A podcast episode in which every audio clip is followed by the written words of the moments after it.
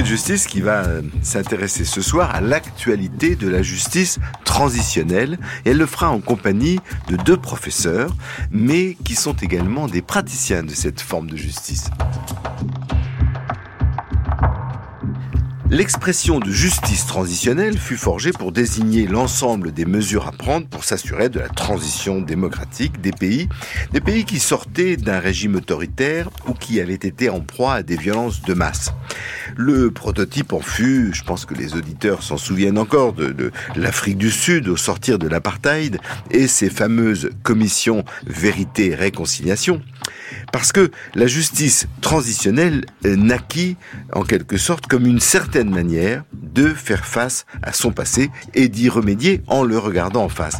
Cette nouvelle forme de justice a évolué et on la voit aujourd'hui s'émanciper de son contexte fondateur pour s'appliquer à de nombreuses situations, y compris chez nous, dans des pays stables et anciennement démocratiques, pourrait-on dire.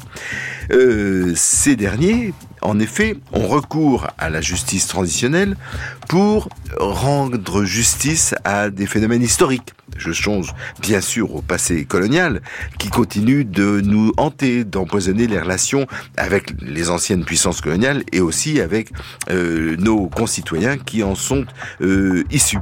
Elle est également mobilisée, la justice traditionnelle, pour euh, réparer des conflits sociaux. C'est plus nouveau, particulièrement dur, des conflits dont les plaies tardent à se refermer. On pense aux grandes grèves des mineurs sous le gouvernement de Margaret Thatcher, mais il y en a eu d'autres en France. Et l'on aurait tort de penser que cette extension du domaine de la justice transitionnelle ne concerne donc que les pays exotiques. Et c'est pour ça qu'Esprit de Justice a réuni ce soir pour se pencher sur l'actualité de la justice transitionnelle deux spécialistes qui ont un peu le même profil sur des terrains différents.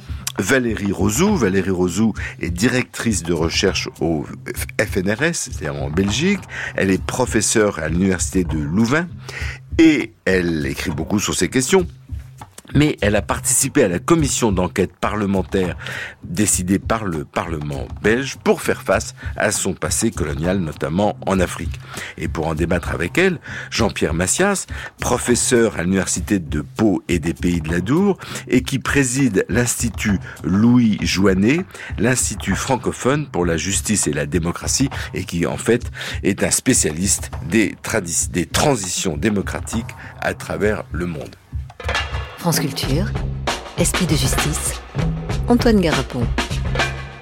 Bonsoir à tous les deux. Bonsoir. Euh, et à vous, Jean-Pierre Massias, et à Valérie euh, Rosou, qui est, avec nous au téléphone depuis la Belgique. Alors, ma première question, Jean-Pierre Salas, euh, Jean-Pierre Massias, c'est une, c'est un peu une question de béotien.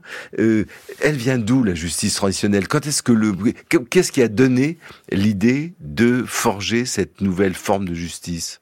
Je crois que la justice traditionnelle, pour, être un peu synthétique, elle vient de deux sentiments un peu contradictoires. Le premier, c'est le besoin de justice. Le besoin de justice dans certaines circonstances, euh, dans des circonstances où au fond l'impunité n'est plus acceptable, n'est plus tolérable, euh, des crimes de masse qui ont été commis par le passé et qui n'ont pas été jugés. Et face à cette euh, nécessité de justice, on va avoir une difficulté de justice. Parce qu'il est très difficile de pouvoir juger ces crimes qui sont anciens, qui ont été commis par des gens qui ont été au pouvoir, qui les ont dissimulés et qui, sont qui parfois, étaient légaux. qui étaient, parfois été légaux. Euh, au fond, ces crimes euh, caractérisent une nécessité de justice et une impossibilité légale de jugement. Et donc on a inventé une nouvelle forme de justice et on l'a inventé au cas par cas. Il n'y a pas eu de théorie générale de la justice transitionnelle préalable. On a fait, on a avancé en avançant. C'est ça qui est intéressant aussi, c'est qu'il n'y a pas une forme. En fait, il y a des formes sui generis, des formes qui répondent à des contextes locaux. Exactement. Je pense que la justice transitionnelle, c'est d'abord une réponse. Il y a un problème qui se pose dans une situation donnée. On va répondre à cette situation en utilisant, au fond, une sorte de boîte à outils, mais qu'on adapte en permanence et qu'on réinvente en permanence. Et aujourd'hui, on est dans une phase de véritable réinvention de la justice traditionnelle. Alors on va en parler, c'est votre avis aussi, Valérie Rosou Absolument, c'est absolument incrémental, ce qui fait que c'est pour moi intéressant. Mais c'est toujours des processus qui sont imparfaits, insuffisants, bricolés et négociés. Donc tout dépend des rapports de force et il s'agit absolument pas d'institutions euh, parfaites comme ça devrait l'être. Alors, vous avez participé à une commission parlementaire dont vous allez nous, dire quelques mots euh, dès, euh, dès, maintenant, mais d'après vous, c'était une forme de justice transitionnelle, la commission parlementaire à laquelle vous avez appartenu, Valérie Rosou oui, oui, oui. Certains députés membres de la, de la commission euh, disaient, mais enfin, Madame Rosou, ce, ce, n'est pas de la justice transitionnelle. La justice transitionnelle, ça a lieu au Congo, au Rwanda. Et je crois que c'est, je crois que non. La justice transitionnelle, c'est aussi par rapport à des crimes qui n'ont jamais été euh, jugés, pour lesquels on ne peut pas passer uniquement par des procédures pénales classiques. Et donc, c'était un cas de justice transitionnelle, absolument. Et quel était son mandat? Alors le mandat, il était archi large, archi ambitieux, maximaliste. Le Parlement, dans la suite des manifestations qui avaient été euh, suscitées par le meurtre de George Floyd en Belgique, il y a eu une vague de manifestations pour dire on en a assez ici euh, du racisme. Hein, donc ici dans nos pays, ici en Belgique, euh, le Parlement belge a ouvert cette, enfin a créé cette institution avec un double mandat qui était la gestion, la digestion du passé colonial dans les trois anciennes colonies belges, c'est-à-dire Rwanda, Burundi, Congo, entre 1885 et, 1960-62. Donc c'est énorme de manière globale. Et le deuxième objectif, c'était pas uniquement ce passé colonial, mais la gestion des conséquences jusqu'à nos jours de ce passé, c'est-à-dire toutes les questions de racisme, antiracisme, discrimination pour les diasporas. Alors c'est très, c'est, très intéressant parce qu'on voit à quel point cette justice est imbriquée comme le sont les destins de tous nos pays, de pays euh, anciennement colonisateurs et de pays colonisés, parce que les problèmes de, de la colonisation, c'est aussi les problèmes du lien social et politique belge, Valérie Rosou. Oui, oui. Euh, en fait, il s'agit, bon, l'histoire est, un, est, une dimension hyper importante de, de tous ces processus, puisqu'il y a toute une partie de recherche, de connaissances sur ce qui s'est passé. Mais les enjeux, c'est pas du tout par rapport, euh, par rapport à l'histoire ou par rapport au passé. Il s'agit certes d'honorer certaines dignités qui ont été éteintes, mais, mais c'est surtout des enjeux euh, euh très politiques présents. En tout cas, c'est ce que le cas belge a montré. Je vois que vous n'avez pas répondu à ma question, alors je la pose à Jean-Pierre Massias. S'agit-il d'une forme de justice traditionnelle pour vous, qui êtes un spécialiste, Jean-Pierre Massias? Alors, je pense que le mot est pas toujours bien, bien choisi. C'est-à-dire que je, pensais, je pense que la justice transitionnelle est une forme de cette nouvelle catégorie de justice. Et que de ce point de vue-là, on a commencé par le travail sur les transitions, mais on s'aperçoit qu'il y a au fond de la justice transitionnelle aujourd'hui sans transition, sans changement systémique euh, de d'organisation du pouvoir, mais c'est une forme de justice mémorielle, de justice de restructuration sociale, de reconstruction sociale, euh, et on n'a pas besoin de tout changer. C'est pas une justice de révolution ou de révolutionnaire, c'est une justice de profonde mutation, qu'elle soit dans le cadre d'une transition démocratique, dans le cadre d'un génocide ou dans le cadre d'une évolution historique. Et je crois que c'est très important. D'une profonde transformation et d'une volonté politique est exprimée euh, dans cette dans l'institution de cette commission, Jean-Pierre Massias. Tout à fait, c'est une volonté politique. Il y a, il y a du volontarisme dans la décision de mettre en place cette, cette juridiction ou cette commission, mais au fond, je crois que c'est une justice de passage. C'est une justice qui va prendre ses appuis sur le passé, sur des crimes qui ont été commis dans le passé, et qui va tenter de les résoudre en les réintroduisant dans la société contemporaine, dans les problématiques contemporaines. Et je dirais c'est une, c'est une justice on sait comment elle commence, parce qu'il y a un mandat précis pour la commission, et, et euh, Valérie vient de le rappeler, mais il y a en même temps une incertitude jusqu'où la justice va nous amener, parce qu'elle se fabrique et sa dimension actuelle est extrêmement importante. Elle se projette dans l'avenir. Oui, alors, vous, c'est intéressant cette expression, une justice de passage, parce que c'est vrai, véritablement l'expression qu'on emploie quand on dit la justice est passée, ou il faut que justice passe. La justice, c'est un moment, c'est un moment indispensable pour que euh, une réalité soit euh, soit transformée, soit d'abord regardée en face. Les premiers enjeux, Valérie et Rosou, c'est bien un enjeu de connaissance de ce qui est de, de, de, cette, de la colonisation en l'occurrence. Oui, oui, oui. Euh, oui, oui, j'écoutais ce qui venait d'être dit. La, la, la, transition pour le cas c'est vraiment la question de cette longue phase de décolonisation. Hein. Et donc, c'est absolument euh, transitionnel à cet égard-là. Euh, donc, il y a un exercice volontariste en Belgique aussi, mais quelque peu naïf aussi en ayant un mandat hyper, hyper large parce que ça, je crois que les, les partis politiques qui ont amené et qui ont voulu la création de, de la commission n'ont pas pris la mesure des émotions que ça allait susciter. Mais effectivement, la première démarche était de sortir d'une forme de silence politique.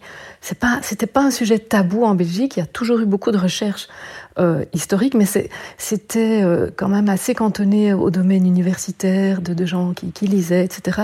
Très peu présent dans les manuels scolaires et dans les médias par, par-ci, par-là, exactement comme en France par rapport à l'Algérie, je dirais. Et vous avez Donc la l'impression... première question, c'est les archives, oui. C'est les archives, mais est-ce que vous avez l'impression qu'après cette commission qui, qui n'a pas décidé, quoi, qui n'a pas abouti, vous nous expliquerez pourquoi, mais, mais avant d'en arriver là, est-ce que la société belge a appris quelque chose de plus, a appris quelque chose sur son passé colonial et sur ses répercussions contemporaines, Valérie Rosou Oh, en tout cas, elle a appris à quel point le, à quel point le sujet était euh, touché, touché. On aurait pu croire, comme la, Belgique n'avait pas de colonie de peuplement, hein, la différence de la France avec l'Algérie, que c'était beaucoup moins ancré, beaucoup moins important, beaucoup plus en surface pour la population belge. Or, la, la commission, elle a été mise en place, elle a fonctionné pendant deux ans et demi, a suscité énormément de vagues. Et, et, moi, j'ai pris la mesure, je crois que je ne suis pas du tout la seule, beaucoup de Belges ont pris la mesure du fait qu'ils connaissaient tous quelqu'un qui était lié à la colonisation, ce qui n'était pas, pas clair avant. Et puis, il y a eu des témoignages de, de, de, de personnes donc, qui avaient vécu la colonisation, j'en ai en tête avec un métis par rapport aux archives, qui, qui sont hyper poignants. Et alors que j'avais lu énormément, j'avais été beaucoup dans les Grands Lacs, euh, j'avais pas pris la mesure, une vie complète euh, des conséquences Alors, de cette colonisation. C'est important ce que vous dites et je vais donner la parole à Jean-Pierre Massias, mais il faut s'arrêter un moment. C'est-à-dire que dans les commissions, c'est une caractéristique des, de, ces, de ces commissions vérité, cette recherche collective de vérité, c'est que on apprend des choses, mais on les apprend avec les témoins, on les apprend avec émotion, Jean-Pierre Massias. Tout à fait. Je crois que l'émotion est un moteur très important de cette forme de justice, parce que c'est à la fois une justice collective, mais qui s'appuie sur des témoignages individuels, sur, sur des, des expériences individuelles, sur des vraies personnes. Et, et, et on redécouvre des victimes et on redécouvre des souffrances, soit que, dont on n'avait pas conscience, soit qu'on avait un peu enterré et qu'on s'aperçoit que 30 ans, 40 ans, 50 ans après, la souffrance, elle peut subsister et elle ne disparaîtra pas toute seule. Et la souffrance, elle nous prend en plein visage, elle nous prend aux tripes et elle nous force à réfléchir tout autant qu'à sentir. Et je crois que ça, c'est un des grands avantages de la justice transitionnelle, c'est d'accepter la souffrance comme paramètre d'appréciation d'une réalité. On n'est pas dans un rapport entre deux types de normes ou entre la qualification d'un comportement par rapport à une norme. On est parfois dans la réception d'une souffrance dont on peut penser qu'elle est objectivement exagérée ou qu'elle est objectivement déphasée, mais, mais qui est réelle en tant que telle. Et, et, et de ce point de vue-là, peut-être de vérité ressentie, et c'est un apport considérable des commissions vérité. Et ça, a été votre expérience, Valérie Rosou, cette, cette, vous qui êtes une, êtes une universitaire, dont vous avez écrit des articles, vous avez lu des livres et des articles, mais euh, dans l'audition et dans des auditions particulièrement poignantes, il se passe quelque chose de nouveau. Ah il y a vraiment un phénomène transformateur. Alors, je suis pas ici pour dire que cette commission a été euh, parfaite. Hein. Au contraire, je, connais peut-être euh, mieux que beaucoup euh, les défauts, les défauts, les limites de la commission. Mais cela étant, les, auditions, il y a eu plus ou moins, il y a eu plus de 150 auditions. C'était simple, tous les lundis, pendant, pendant un an, de 13h à, à 19, 20h, on écoutait des gens. Et les plus touchants pour moi, c'était effectivement les témoins. Euh, et ce qui est intéressant, je crois, c'est de prendre la mesure de l'impact de ces, de, de ces témoignages. J'en ai un exemple concret. Euh, donc, la commission a été constituée de 19 députés belges. C'était pas une commission comme euh, avec des gens comme Desmond Tutu ou des universitaires. Ce sont des, des les partis politiques euh, de l'extrême gauche à l'extrême droite qui sont présents dans, dans l'hémicycle et qui écoutent d'ailleurs. Et dont, dont, dont certains étaient opposés à la commission. Voilà, c'est ça. Donc, ça veut dire que des partis euh, d'extrême droite hein, euh, étaient, mais pas simplement eux, étaient complètement opposés au principe, mais ils étaient présents. Ils voulaient absolument être présents pour torpiller quelque part. Donc, il y avait beaucoup de tensions. Ce qui était vraiment très touchant pour moi, c'est qu'à force de, de, venir tous ces lundis et d'être parfois assise à deux mètres euh, de toujours la même personne d'extrême droite, un, un, une personne qui est euh, d'un parti nationaliste flamand, donc a priori euh, ma présence n'était pas n'était pas formidable pour lui. Et en fait, bon, il y a, y a un phénomène de sympathie au, au, fil des semaines, et j'ai observé euh, l'effet de certains témoignages. Eh bien, en fait, il pleurait comme les autres au moment où quelqu'un expliquait son enfance ah et oui. ce qui s'était passé. Oui. oui. il pleurait véritablement. Oui. Euh, et donc ça, c'était vraiment, vraiment intéressant de se dire à un moment cette phase d'écoute dans un Parlement où en général on est quand même dans la conviction, dans l'argumentation, euh, dans la rhétorique. Il y a vraiment eu des heures et des heures d'écoute. Je sentais que l'objectif n'était pas d'avoir le dernier mot. C'est ça, c'est-à-dire qu'il y a une, Jean-Pierre Massias, c'est une sorte de validité exemplaire, on pourrait dire, de d'un témoignage, d'un parcours de vie singulier comme toutes les vies, et en même temps qui qui représente, qui signifie euh, et qui qui transmet une vérité que aucun ouvrage universitaire ne pourra ne pourra résumer. Exactement. Je pense que c'est la, la confrontation avec le terrain qui est extrêmement importante, à la fois pour rendre la justice, mais pour comprendre la situation, pour comprendre le droit. Euh, ça nous renvoie à l'idée que le droit est un mécanisme qui n'est pas exclusivement rationnel, mais qui est un mécanisme profondément humain qui est fait pour gérer la souffrance humaine. Et la souffrance humaine, dans une commission vérité, elle se réexprime de manière extrêmement forte. Alors certains auteurs considèrent que c'est d'ailleurs trop... Oui, que c'est euh, une thérapie judiciaire. Thérapie oui. judiciaire ou un tribunal des larmes. Hein, oui, oui. La, euh, la, la, commission Kleenex, comme on disait pour la... Voilà, mais en même temps, alors on peut entendre tout à fait euh, cette, cette approche, mais, mais je crois que c'est quand même important. Je crois que c'est quand même important et qu'au-delà des défauts et au-delà des limites de cette forme de justice qui n'est pas parfaite, elle a apporté quelque chose que peut-être les juridictions pénales traditionnelles n'apportaient pas. Oui. Vous avez un exemple en tête, Valérie Rosou, de cette d'une audition qui a marqué qui a marqué votre commission? Oui, en effet. Il y en a une en particulier qui était euh, extrêmement touchante et édifiante, je trouve. Donc c'est un, ça fait référence à un épisode vraiment pas du tout glorieux pour pour la Belgique, l'épisode de d'une espèce de kidnapping vraiment massif euh, des enfants métis. Donc il y avait un phénomène de, de, peur de la contagion et donc euh, des enfants dont le père était belge et la plupart du temps jamais reconnu. Hein, le père passait et une mère congolaise, rwandaise ou burundaise. Mais à partir du moment où ils n'étaient plus dépendants du sein de leur mère euh, pour, pour, euh, pour manger, euh, il était littéralement arraché au bras de, ils étaient arrachés au bras de, de, le, de leur mère et placés dans des institutions. Parfois, c'était pour des, enfants congolais au Congo, mais à 3000 km, ou carrément dans des institutions ici en Belgique, en Flandre ou en, ou mais j'ai une institution particulière en tête, donc des institutions catholiques. Et donc il y avait un, une audition, enfin une après-midi complète consacrée aux métis, avec des personnes qui avaient maintenant 75 ans, 60, euh, 70 ans, des choses comme ça, et qui, qui venaient en racontant, en chair et en os, leur histoire. Et l'un d'entre eux, tous étaient touchants, mais l'un d'entre eux a expliqué, et pour moi j'ai compris l'importance des archives à ce moment-là, l'un d'entre eux expliquait ceci. À trois ans, donc, j'ai quitté le, Rwanda. Je me souviens plus très bien, mais je me souviens que je me suis structurée. J'ai grandi dans une institution religieuse en Flandre où on m'avait dit, et j'avais intégré ce récit, Écoute, tu as de la chance, ta maman ne savait pas t'éduquer, donc c'est une bonne chose, elle n'aurait pas pu te garder. Tu es ici en Belgique, tu apprends le français, le néerlandais, l'anglais, tu, vas, tu es ici avec tes, tes, camarades et tu vas avoir une très belle carrière. Ce qui est arrivé, le monsieur a vraiment hyper performé dans son, dans son boulot. Et puis, avec l'accès aux archives personnelles dans l'institution religieuse, ce monsieur a reçu, il y a quelques mois, maintenant, au moment où il parlait, c'était il y a quelques mois, donc disons un an et demi, une caisse avec des lettres et des lettres et des lettres envoyées tout au long de sa vie par sa mère, rwandaise. Il ne savait pas que ces lettres avaient été envoyées, il les a découvertes d'un coup. Et donc cette mère, illettrée, avait trouvé quelqu'un avec qui avait trouvé de l'argent pour les timbres, etc. Et donc il est vite parti au Rwanda, il a pris l'avion, le premier avion pour, pour Kigali, il a cherché sa mère qui était morte deux ans avant, et il en a parlé avec une telle dignité, euh, euh, que tout le monde, tout le monde était meurtri en fait, tout le monde comprenait. Et, là vraiment l'hémicycle, quel que soit le parti, euh, était troublé, prenait la mesure, oui de la souffrance, mais aussi de de l'importance de, de, de, certains actes à poser maintenant. When you walk through a storm, Hold your head up high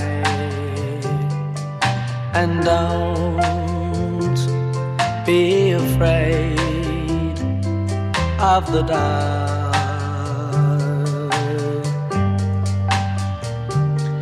At the end of a storm, there's a golden sky and the sweet silver song of love.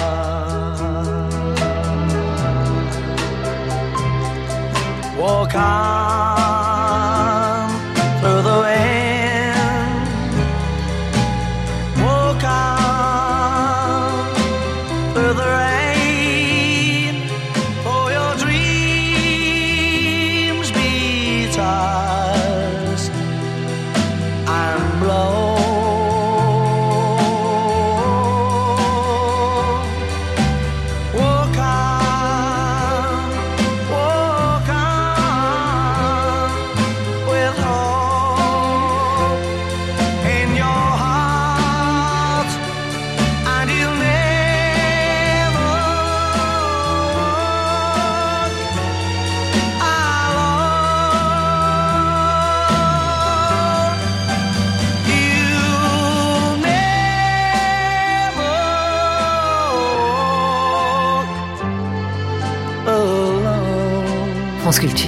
Esprit de justice, Antoine Garapon.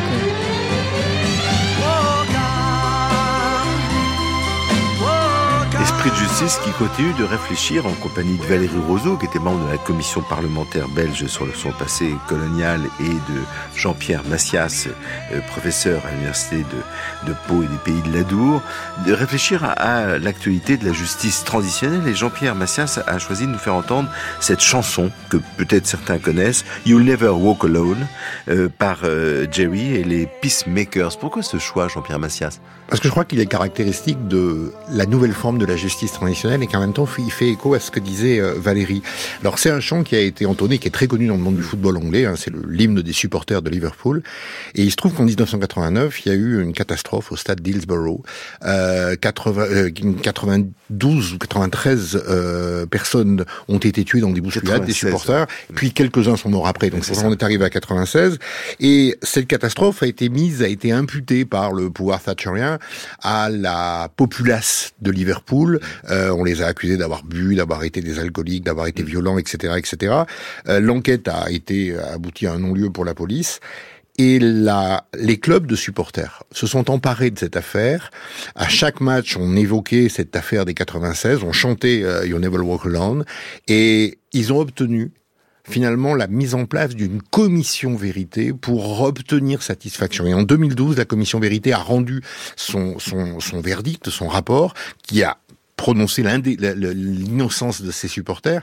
Et c'est à ce moment-là que les supporters réunis devant euh, le palais de justice à, à Manchester ont entonné cet hymne euh, et ça venait des tripes. C'était l'incarnation au fond d'une souffrance incroyable qui avait été intériorisée et qui s'est structuré dans un combat qui existe encore aujourd'hui. Vous pouvez encore aujourd'hui voir à Liverpool des, des, des, des, autocollants avec no, no Sun Here, par, par référence au journal Le Sun, qui avait été euh, euh, utilisé contre les, les, les, les gens de, de Liverpool.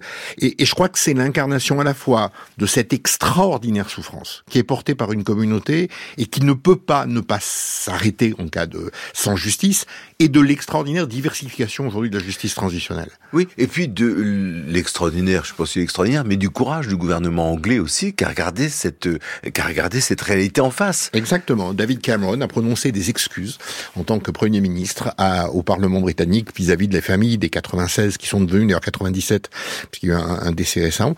Euh, C'était très courageux. D'ailleurs, il y a eu une deuxième enquête. Theresa May a prononcé aussi des excuses.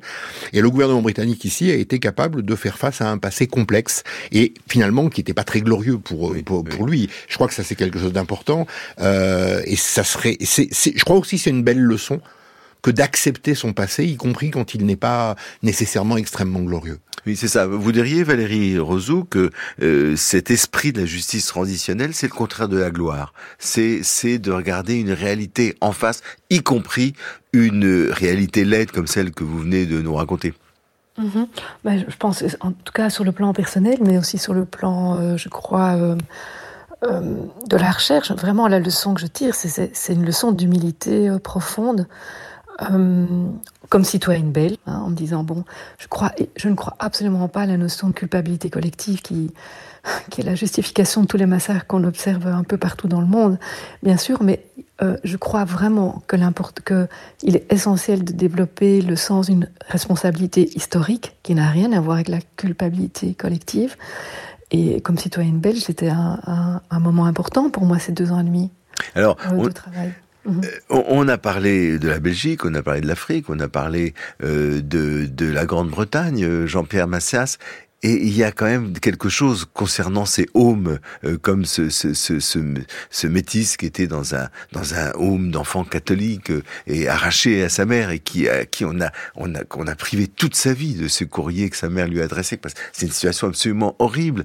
C'est quelque chose qui n'est pas complètement étranger à notre pays. Non, non, non, c'est pas étranger complètement, notamment en Guyane, où on a eu un certain nombre d'expériences, des euh, pensionnats catholiques, là encore, soutenus par l'État à partir des années 47-50, ont intégré les enfants amérindiens, euh, les enfants bushinengue aussi, ce qu'on appelle les nègres marrons, mais surtout les enfants amérindiens, dans des mécanismes de d'assimilation. On, on- on pourrait tout à fait reprendre les termes de, de Valérie. Euh, tu as de la chance parce que tu viens d'une civilisation qui n'en était pas une et on va pouvoir te faire accéder à un niveau de connaissance supérieur avec des violences euh, d'abord politiques, hein, on est obligé d'aller dans ces hommes, les gendarmes viennent vous chercher si vous n'y allez pas, des violences euh, de séparation, euh, de la vie même des prêtres, on va dire que pour élever ces enfants, il vaut mieux les traiter comme des orphelins, les sortir de leur communauté. Toujours Euh, cette, ce même fantasme que euh, s'occuper de l'autre, c'est le couper de ses, ses racines. Exactement. retrouve partout. Exactement, on retrouve partout. Et d'ailleurs, l'origine de ces pratiques vient des boarding schools américains où on avait décidé de mettre les, les- ces écoles pour pour Amérindiens en dehors des réserves pour justement les éloigner encore plus les enfants. Et puis on a eu des, des violences culturelles très fortes. Euh, les enfants ont été privés de leur culture, de leur langue, de leur tradition. On leur a coupé les cheveux, ce qui pour un Amérindien est assez compliqué. On leur a donné des numéros, on leur a donné des vêtements euh, occidentaux, on les a inculqués dans des modes de vie qui n'étaient absolument pas les leurs. Et puis on a aujourd'hui des témoignages de violence. On a pu aller sur le terrain. dans quelle année ça Alors ça a commencé en 1935 et le dernier homme, figurez-vous, s'est fermé en 1900, en 2023. Donc c'est une histoire Ah oui. assez récente. C'est une histoire qui a traversé au fond toute la période euh, du XXe siècle en Guyane et un peu plus même. Et c'est une affaire pour laquelle euh, l'Institut Joannet, mais avec d'autres, postule pour la création d'une commission vérité. Nous avons travaillé sur le terrain. Difficile d'avoir une opinion absolument définitive sur les les choses dont, qui se sont passées, notamment pour les questions de, de violence sexuelle, même si euh, l'expérience de la Civis, de la SIAS nous montre bien qu'il peut y avoir ici Oui, ou là où l'Église a été, a été courageuse, parce que Là où l'Église a été courageuse. Exactement. Elle a déclenché un processus, elle a assumé un processus qui s'est révélé déstabilisateur pour elle, mais elle devait bien un peu s'en douter.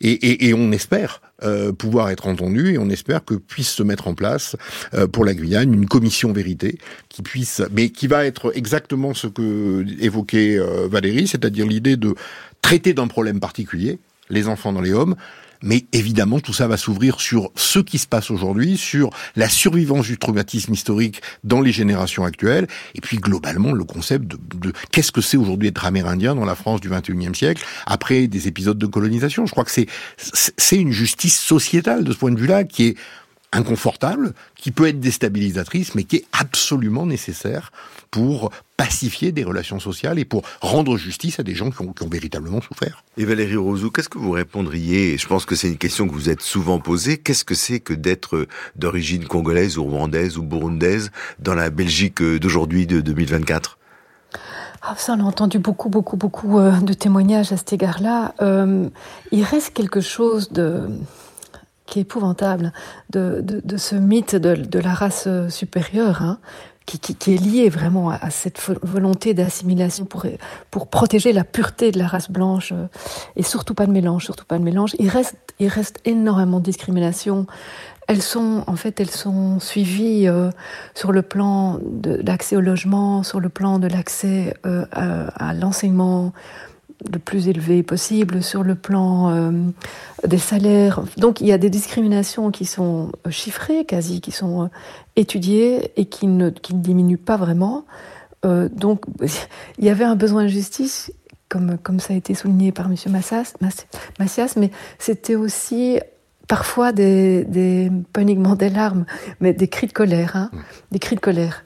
Que ce soit euh, des jeunes générations, des, personnes plus âgées, euh, des personnes plus âgées qui ont en fait été des visionnaires par rapport à cette, euh, aux questions de l'aménagement de l'espace public, pour les statuts, pour les, restitutions, pour toutes ces questions dont on a parlé. Ça fait 20-30 ans que des associations diaspora militent en faveur de changement. Et beaucoup de colère, beaucoup de colère est sortie. Jean-Pierre Massias, de votre expérience qui est très grande et qui, euh, s'étale sur plusieurs continents, euh, est-ce que vous avez constaté que le passage de la justice transitionnelle apaise la colère? Est-ce que c'est c'est quelque chose Est-ce que ça ne risque pas d'ouvrir Je me fais l'avocat du diable, de rouvrir les, les plaies du passé? Alors je pense que les plaies, elles sont ouvertes. Elles sont pas fermées. Elles sont restées ouvertes. Elles sont restées ouvertes. Euh, ça peut apaiser la colère à condition de permettre justement d'abord l'expression de cette colère. Euh, une des, des difficultés auxquelles sont confrontées les victimes, c'est à la fois d'avoir été victime, d'avoir souffert, et d'avoir souffert en fait d'une deuxième forme de victimisation qui consiste à avoir une forme de négation de leur souffrance. Et cette négation, elle a besoin d'être déconstruite, et aussi par l'expression de la colère. Je crois que la colère, elle est extrêmement saine et elle est extrêmement légitime. Après, À condition d'être dépassé, de pouvoir être dépassé, d'avoir un exutoire. Et, et on fait, euh, voilà. Et la commission vérité peut être aussi un exutoire, peut être aussi un lieu d'expression de la colère. Je dirais c'est un lieu d'expression de la colère et ça peut être aussi un lieu de conscientisation de la colère. C'est-à-dire qu'à force d'écouter des témoignages, on se dit que ce qu'on a vécu n'était peut-être pas si normal que ça et méritait d'être méritait une révolte. Et une fois que la révolte est exprimée, une fois que la commission a entendu cette colère, elle a entendu cette souffrance, qu'elle l'a transformée en recommandations et que ces recommandations ont été suivies des faits euh, de la part des gouvernements, euh, là la chose peut s'a- s'apaiser. Mais une commission peut être une arme à double tranchant si vous la mettez en place, si vous laissez s'exprimer une colère, et puis si d'un seul coup tout s'arrête et qu'on ne donne pas suite à cette colère. Est-ce que c'est pas le, le, le, le cas belge Valérie Rosou Exactement. Euh, je, je souris, mais, mais, mais c'est avec tristesse. Donc, le mécanisme, le- les travaux ont vraiment, je pense, été euh, sérieux. Ils étaient insuffisants. Ils n'étaient assez longs, deux ans et demi. Bon, après, des crimes de masse, on, on ne compte pas en années, on compte en générations. Ça, c'est quelque chose qui est établi, qui est C'est ça l'unité de mesure. les- Oui. oui, vraiment. Donc évidemment, ça ne peut pas coller avec le temps d'une institution. Mais bon, au départ, le mandat était prévu pour quatre mois. Et quand j'avais vu ça, ne sachant pas que j'allais être associée à ça, j'avais juste lu ça dans le journal, j'étais en train d'écrire une carte blanche une, pour dire, écoutez, ça va pas. Vous pouvez pas ouvrir ce débat et vous dire que vous donnez quatre mois d'attention. Donc finalement, ça s'est transformé en deux ans et demi, ce qui était moins, moins, moins ridicule. Euh, mais, mais deux ans et demi par rapport au mandat, c'était quand même pas énorme. Est-ce que c'est pas, Valérie Rosou, est-ce que c'est pas un problème? Je vais vous poser la même question à Jean-Pierre Massias ensuite. Parce que moi, ce qui m'a frappé dans des, des terrains comme euh, les Balkans ou comme le Moyen-Orient, c'est qu'on est en face de sociétés à très longue mémoire à très longue mémoire. Les Serbes passent de la, parlent de la bataille du champ des Merles qui s'est passée en 1389, comme si, comme nous, on parle de la guerre 14. C'est-à-dire quelque chose de très présent. Est-ce que c'est pas un peu présomptueux? Est-ce que c'est pas un peu une idée de, de, de- d'occidentaux en mal de cause que de penser qu'on va régler, euh, euh, qu'on va pacifier, qu'on va dépasser un problème qui porte sur des générations, euh, sur, euh, sur presque un siècle de colonisation en, en, en quatre mois, euh, Valérie Rosou? Si, c'était le sens de la carte, euh, enfin de, de l'article, et en même temps, euh, c'est- là qu'il faut être humble aussi, c'est dans la façon, dans les objectifs qu'on se met, enfin qu'une nation ou que des représentants de nations se mettent. Si les objectifs sont maximalistes, avec des moyens qui, qui sont minimalistes, c'est sûr que pour moi, ce genre de démarche, elle, agrandit la polarisation. C'est pas uniquement l'avocat du diable qui parle, c'est c'est que il y a ce phénomène de promesses non tenues qui est insupportable pour des descendants euh, de, communautés euh, colonisées parce que c'est c'est pour elles euh, ça représente la colonisation, des promesses non tenues. C'est ça. On ne peut pas recommencer ça. Euh, mais d'un autre côté, si l'ambition est un peu réduite, enfin de- un peu modeste, j'allais dire, c'est un appel à la modestie pour moi, l'idée n'est pas de dépasser et de transformer tout, c'est juste ingérable, mais par contre, de mettre petit à petit en place des mécanismes qui permettent de démarrer ou de favoriser une transformation. Et ça, je crois qu'il y a quand même il y a des pas, des pas, des pas à faire, des, des gestes à poser qui, qui favorisent une- un apaisement à, à terme. C'est votre sentiment, Jean-Pierre Massias Ah, Tout à fait. Je pense qu'il faut effectivement, quand on fait de la justice transitionnelle, faire œuvre de modestie, parce qu'il ne faut pas rajouter au traumatisme historique le traumatisme d'une justice transitionnelle qui n'a pas été rendue alors qu'on l'avait promis. Et je crois que de ce point de vue-là, il faut être extraordinairement raisonnable. Quand on met en place un mécanisme de justice transitionnelle, il vaut mieux un mécanisme imparfait, mais effectif, qu'un mécanisme parfait et ineffectif. Mais en même temps, pour rebondir sur votre question sur est-ce que c'est pas présomptueux de vouloir régler la mémoire, surtout dans des sociétés où on la produit sur le temps long, euh, je, je crois que la souffrance, elle enfante la mémoire, elle exacerbe la mémoire, et que les peuples sont d'autant plus attachés à leur mémoire et Qu'elle est douloureuse. qu'elle est douloureuse et qu'elle n'a pas été traitée ou n'a pas été reconnue. Il n'y a rien de plus fort que le souvenir d'une injustice.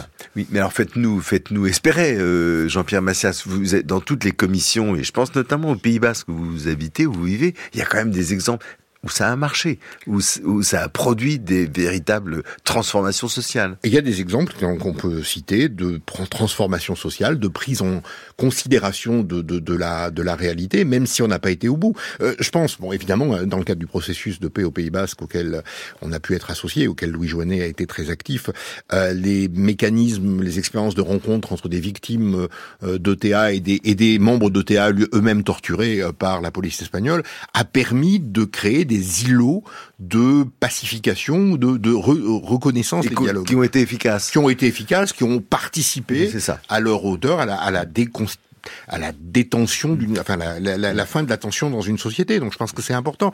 Mais en plus, il faut pas, je crois, être trop exigeant.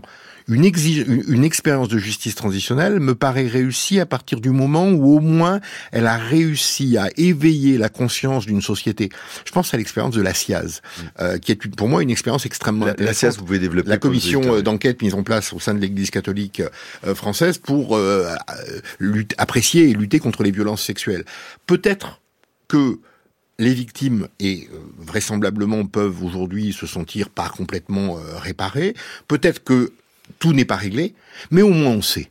On sait qu'au moins 330 000 personnes ont été victimes de violences sexuelles dans l'Église, et, et, et- et c'est une arme contre le, le, le négationnisme. C'est une arme contre le fait que, au fond, la justice transitionnelle est une forme de miroir qui se plaque contre ceux qui ne voulaient pas voir la situation. Et au moins, on sait comment les choses se sont passées.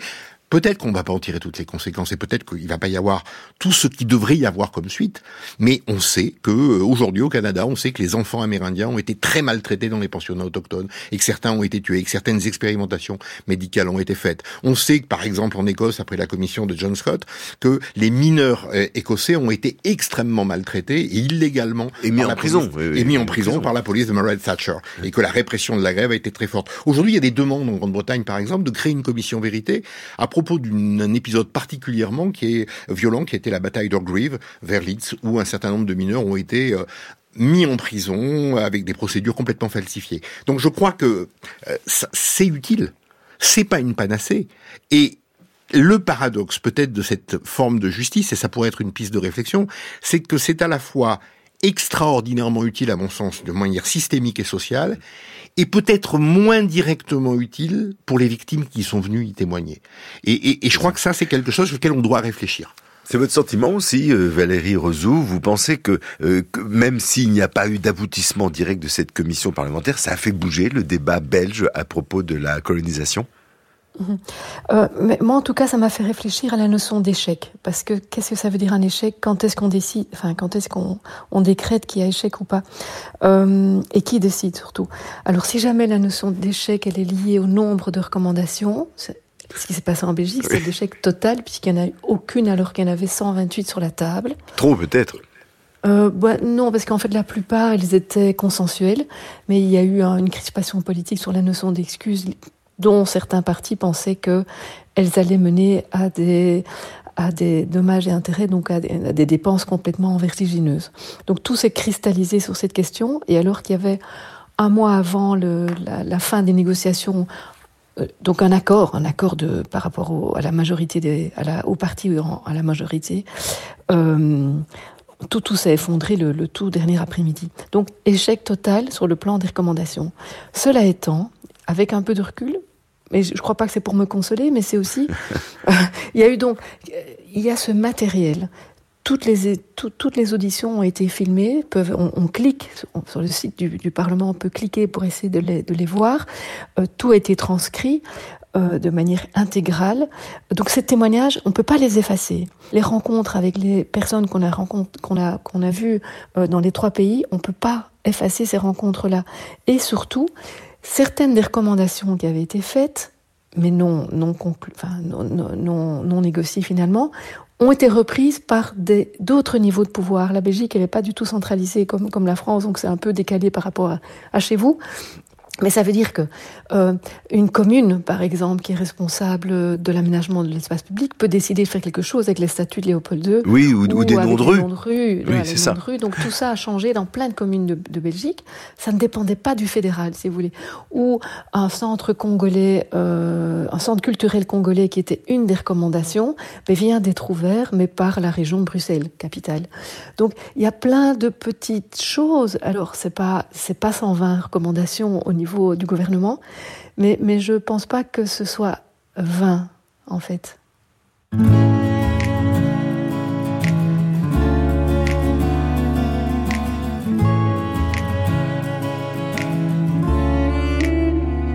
Sur la tombe de Mijan, je reverrai le jardin où j'ai laissé reposer les corps des miens un beau matin. Je retrouverai aussi ces braves qui nous cachaient de la faim. Je leur chanterai qu'on s'en rappelle toujours au nom de tous les miens. Sur la tombe de mes gens, je reverrai le chemin. Le long couloir du désespoir, le grand exode, le long chemin. Et au bout, toujours l'animal qui a changé mon destin qui fatigue et m'a va, je laisse le plaisir au prochain sur la tombe de mes gens. Sur la tombe de mes gens.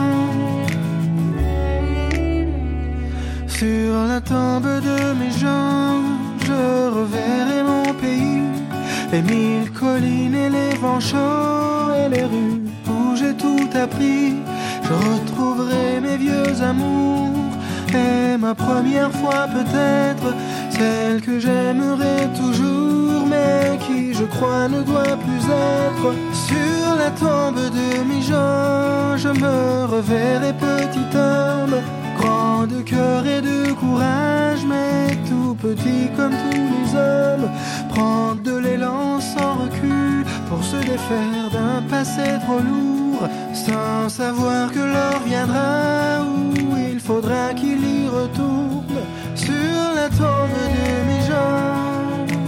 France Culture, Esprit de justice, Antoine Garapon. Esprit de justice qui continue de réfléchir sur les, transformations et les nouvelles formes de justice transitionnelle en compagnie de Jean-Pierre Massias qui en a participé, qui a participé à certaines d'entre elles et de Valérie Rosou, euh, membre de la commission belge euh, sur le passé colonial. Valérie Rosou qui a choisi de nous faire entendre cette, euh, chanson de Corneille sur la tombe de mes gens. Pourquoi ce choix, euh, Valérie Rosou Hum, bon, d'abord, je trouve que la, la, mélodie est très belle et que les paroles sont importantes par rapport au thème. Oui. Aussi, donc Corneille, il, il parle donc du Rwanda, du génocide. Donc c'est pas le, c'est pas du tout la question de la colonisation. Et pourtant, il y a vraiment beaucoup de liens entre la question de la colonisation et de, de la présence belge au Rwanda et puis ce qui s'est, ce qui s'est passé en 94. Donc, euh, je trouvais que c'était pas mal de rendre hommage à des artistes. En même temps, c'est terrible de dire une chose comme ça, Valérie Rose. Quoi, j'imagine, parce que c'est, c'est, la France n'est pas non plus exemple de reproche. Hein, c'est pas, c'est le moins qu'on puisse dire. Mais je veux dire, c'est quand même, on comprend que ça, ça puisse heurter des, des sensibilités politiques. Oui, bon, en même temps, moi, c'est une expérience personnelle. La première fois que je suis partie à Kigali, j'y vais quand même assez souvent. J'étais avec un, un doctorant Rwanda et j'ai eu une expérience de rencontre avec une dame plus âgée que je ne connaissais pas du tout dans la rue, qui m'a regardée avec un regard de haine, euh, complètement inattendu, et qui m'a dit une phrase en Kinyarwanda que j'ai pas du tout comprise. Euh, je parle pas du tout, donc c'était certain que je n'allais pas la comprendre. Et quand j'ai demandé à mon doctorant avec insistance ce qu'elle avait dit, ça voulait dire en fait, rentre chez toi, il est trop tard. Et cette phrase a été hyper importante dans ma vie de recherche et dans ma, vie personnelle parce que elle avait repéré que j'étais belge, sans doute il y a beaucoup de Belges à Kigali, euh, et elle avait raison en fait. Donc, euh, et en revenant de là, ça, ça, a ouvert une faille et c'est vraiment à partir d'une faille que je trouve intéressant de travailler. Euh, comme citoyenne belge, il y a évidemment une posture particulière euh, de recherche ou dans, dans la pratique. Jean-Pierre Massias. Euh, oui, cette, euh, ce, que, ce que vient de dire Valérie est extrêmement important. La rentre chez toi, il est trop tard. Euh, la justice traditionnelle, c'est peut-être d'essayer de montrer qu'il n'est pas trop tard essayer de rattraper ce temps-là aussi qui a été perdu. Et ça, je crois est toujours possible de dépasser. Il est toujours possible d'essayer de faire quelque chose. Mmh. Euh, et à propos des, des, des, des, excuses, à propos, je crois que c'est un phénomène très important. On voit bien que c'est un blocage et, et euh, euh, c'est intéressant d'écouter qu'en Belgique, on a rencontré les mêmes difficultés. Cette inadmissibilité de l'excuse pour un certain nombre de gouvernements. Ça, je crois que c'est. C'est pas une spécialité française de s'excuser, hein. Non, pas vraiment, pas vraiment. Et dans ce domaine-là particulièrement. particulièrement. Et on a parfois des, des, des, postures qui sont intenables, enfin, intenables, en tout cas difficilement tenables intellectuellement.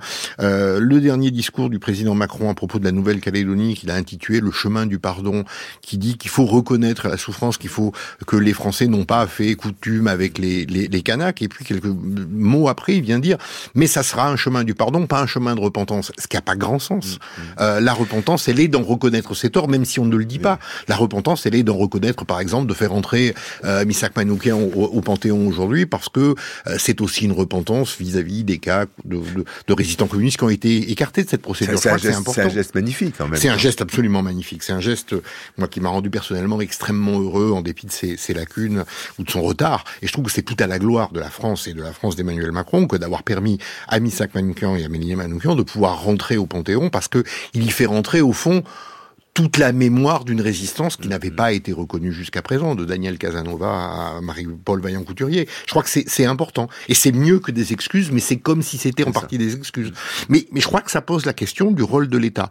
L'État n'a peut-être pas le monopole de la justice transitionnelle bah, ou du blocage de la justice bah, transitionnelle. c'est un peu ce que ce que vient de dire Valérie Roseau euh, quand quand quand vous nous dites euh, qu'il y a des initiatives au niveau de la commune, au niveau d'un centre culturel, au niveau de la de la, de la région capitale, c'est-à-dire euh, finalement la justice transitionnelle elle réussit lorsque tout un peuple certaines composantes de ce peuple s'emparent de ce thème, Valérie Rosou, pour, pour avancer, pour essayer de surmonter. C'est finalement, euh, euh, finalement à ce niveau-là que la reconnaissance se paiera. Oui, euh, c'est-à-dire que il y a quelque chose d'intéressant symboliquement à ce que quand, un représentant de l'État présente des excuses par rapport à des faits qui ont été commis au nom de ce même État, c'est puissant. Hein Donc on va, moi je vais pas nier le fait que c'est extrêmement puissant. Ici ça a coincé. La Belgique a souvent présenté des excuses pour certains événements particuliers là, du parti colonial, mais là où ça bloquait, c'était que des excuses étaient demandées mais, pour l'ensemble. Mais oui, bien sûr. Mais alors je pense qu'on peut faire une distinction entre euh, la justice de l'histoire qui est impossible. C'est une affaire d'interprétation, c'est une affaire de mouvement, c'est une affaire d'une dynamique profonde des, des peuples et des continents. Mais par contre, euh, euh, et je crois que c'est ce qu'a fait la Belgique, une justice dans l'histoire. L'assassinat de Patrice Lumumba, par exemple, ça c'est un fait, et c'est un fait qui est, facilement euh, que qu'on peut circonscrire facilement, Valérie Rosou. Et qui a donné lieu effectivement à des excuses, mais dont on a considéré que le, reste des recommandations, mettre une fondation en place, etc., n'avait pas été fait. Donc c'est pas non plus euh, complètement parfait, mais il y avait eu au moins des excuses entre guillemets. Mais là, je, suis très touchée parce que vous dites Antoine Garapon quand vous parlez de tout n'est pas lié à l'État et à, à un geste politique. Au bout du compte, de manière ultime, je crois que le sens de, de, tous ces mécanismes qui tentent de donner euh, une forme de justice, un sens à la justice, euh, aussi maladroit soit-il, c'est un changement d'attitude. Et ça, c'est individuel, un changement d'attitude. Et là, on rejoint ce phénomène de, de, de, de, racisme au quotidien, dans le métro, des choses comme ça. Mm. Euh, oui. Bien sûr. Alors, Jean-Pierre Massias, parlons un peu de la France. Parce qu'on parle beaucoup de la Belgique, son passé colonial, euh, on parle de la résistance, on parle... Il y, a, du travail à faire en France en matière de justice transitionnelle. Oui, je crois qu'il y a beaucoup de travail. Il y a beaucoup de travail à faire euh, parce que l'histoire de France, comme l'histoire de nombreux États, est émaillée de, de grandeur, mais aussi de crimes, de crises, d'injustice, et qu'on ne construit pas une société juste sur l'injustice et sur l'injustice impunie. Et qu'il y a dans l'histoire de France des mécanismes qu'on doit reprendre en compte. Mais je crois que euh, c'est inéluctable et je crois que les sociétés commencent à s'emparer de ces mécanismes. Moi, j'étais très intéressé par ce que disait euh, Valérie tout à l'heure, parce qu'au Pays Basque, on l'a un peu vécu aussi. Des municipalités ont organisé des, des choses quand l'État refusait de le faire. Et, et, et on a bien vu, euh, avec la SIAZ, c'est une organisation qui n'est pas l'État. Il y a eu en Israël une ONG qui s'appelle Shorot, qui a mis en place une commission vérité euh, sur le processus de 48-50.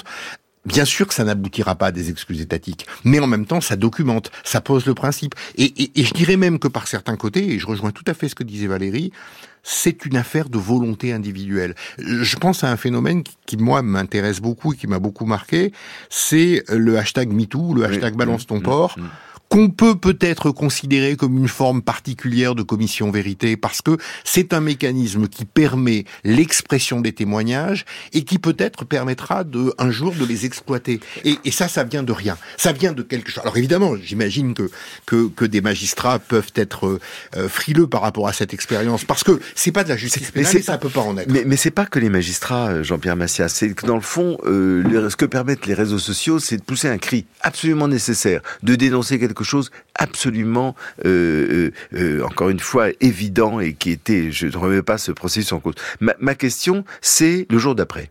C'est-à-dire, est-ce que c'est pas l'enjeu aujourd'hui Et est-ce que est-ce que l'enjeu, alors pour les violences sexuelles, ça sera difficile, encore que pour le cinéma, c'est un peu ce qui se passe en ce moment dans notre pays. C'est-à-dire que ça s'appelle pas une vérité, euh, ça s'appelle pas justice transitionnelle, parce qu'il va falloir reprendre ce qui s'est passé sur les plateaux depuis 30 ans, la sacralisation de certains acteurs, etc., etc. Jean-Pierre Massias. Alors, c'est tout à fait de la justice transitionnelle au sens matériel du terme.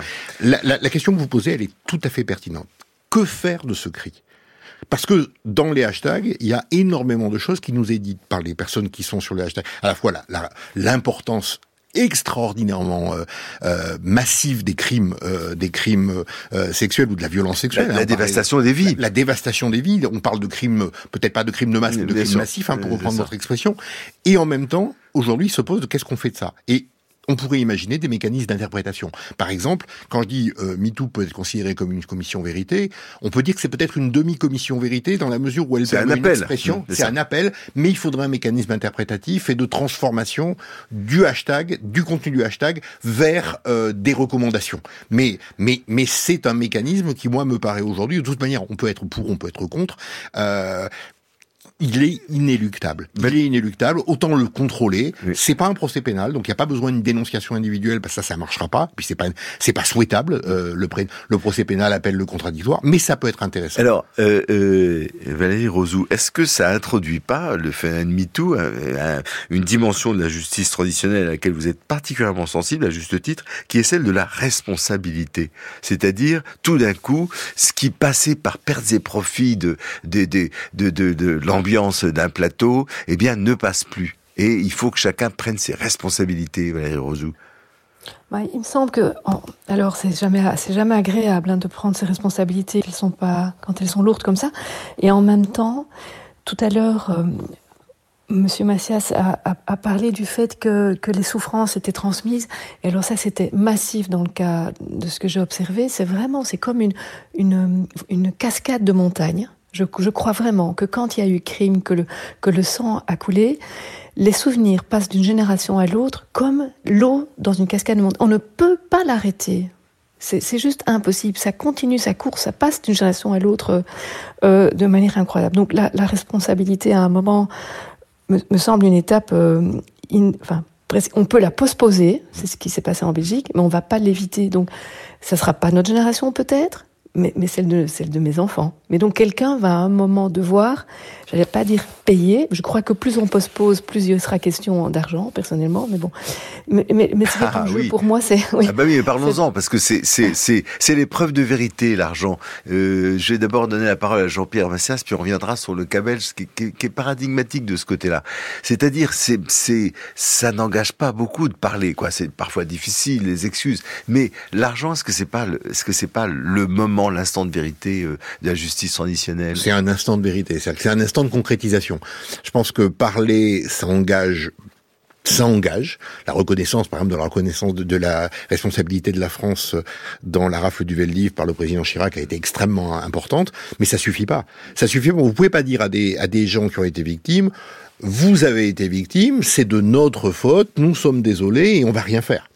Euh, donc il faut se mettre en place sur des mécanismes de responsabilité. Et effectivement, l'argent vient vient en consécration. Même si entre l'argent et l'inaction, il peut y avoir les excuses, il peut y avoir des monuments collectifs, il peut y avoir une reconnaissance, une l'inscription, par exemple, de la souffrance dans les programmes scolaires est extrêmement important. Mais effectivement, à un moment donné où on a causé des, des, des souffrances, il faut pouvoir les réparer. il faut aller jusqu'au bout. Bah, Et l'argent, c'est souvent, excusez-moi, un obstacle qui est très souvent avancé pour dire on peut pas se lancer là-dedans, bah ça coûtera trop cher.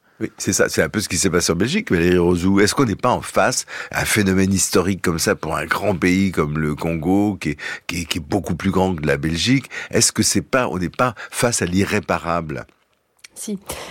Pour dès que le sang coule, on est face à l'irréparable. Hein. On on sait pas revenir. Il y a de l'irréversible, euh, mais il y a euh, comment dire, je, ne suis pas dans une forme de désespoir quand je parle d'irréversible, parce qu'il me semble qu'il y a des dignités qui ont été éteintes, si, si on me permet cette poésie.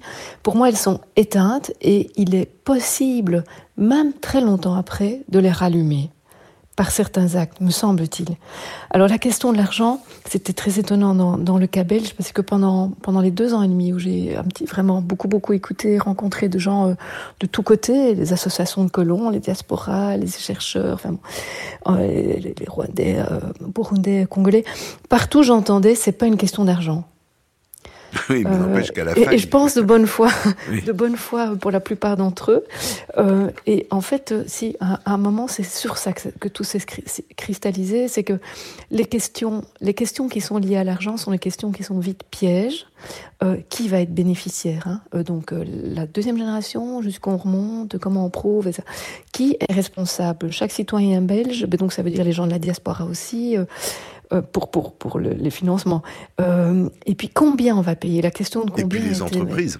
Épouvantable? Oui, c'est ça. Alors il y avait la mise en cause des entreprises, la famille royale, de, euh, de l'Église, donc il y avait les, les, les accusés, entre guillemets.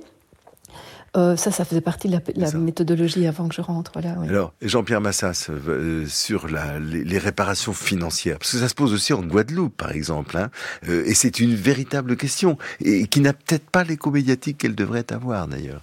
Non, effectivement, elle n'a pas l'écho médiatique qu'elle devrait avoir parce que il y a une forme, euh, je veux pas dire de vulgarité, mais d'un seul coup, on revient à des calculs, à des séparations, à des conflits. Le statut de l'argent dans la culture française. Exactement. en plus, oui. En plus, il y a ce côté tabou qui est, qui est assez important. Mais effectivement, c'est un élément capital. Euh, de savoir comment on va réparer et de savoir jusqu'où on est capable de, de réparer. Après, ça, ça, soulève des questions techniques parce que le principe de la réparation intégrale, il est difficilement applicable ici, d'abord parce que les coûts sont invraisemblables, parce que c'est difficile aussi. Alors, moi, je pense que le problème de l'argent, il, il, est quand même compliqué parce qu'il amène parfois à faire une hiérarchisation entre les victimes. Et ça, c'est plus compliqué. Est-ce que finalement, euh, le rôle de l'argent serait pas de préparer l'avenir? Euh, Je pense à cette, ce moment de l'histoire de l'Europe euh, qui est notre histoire à tous, mais qui me semble très importante, dont on parle assez peu. C'est euh, la question quand à la chute du mur de Berlin, euh, première chose que fait Helmut Kohl, il appelle, il appelle le, son homologue Václav Havel pour lui dire est-ce qu'on est, on est bien d'accord? On touche pas aux frontières. On ne, on ne revendique pas les Sudètes, on ne revendique pas la Silésie, ne revendique pas Gdansk, etc., etc. Et donc finalement, mais par contre, on va construire ensemble une Europe. Oui, ça peut être ça peut être ça. Ça peut être aussi la création de mécanismes de partenariat euh, entre la, colonisation, les, les, États anciennement colonisés et les États colonisateurs, comme entre les communautés colonisées et euh, les administrations colonisatrices. Je pense que la meilleure réparation pragmatiquement possible, c'est celle qui permet une reconstruction des relations euh, à l'intérieur de l'espace victime-oppresseur. Euh, Valérie Rosou, un mot de conclusion sur cette reconstruction des relations? Elle, est longue, mais alors, il faut commencer le plus tôt possible. Eh bien, euh, on restera sur cette interrogation et sur cet espoir d'une. On n'a pas beaucoup parlé de l'Algérie, Jean-Pierre Massias, mais euh, euh, on le fera dans une prochaine émission. En tout cas, merci beaucoup à tous les deux. Merci beaucoup à vous, Valérie Rosou, et à Jean-Pierre Massias, à la technique. Il y avait ce soir Ludovic Auger, à la réalisation Jean-Christophe Francis, à la préparation Sandrine Chaperon, une émission d'Antoine Garapon.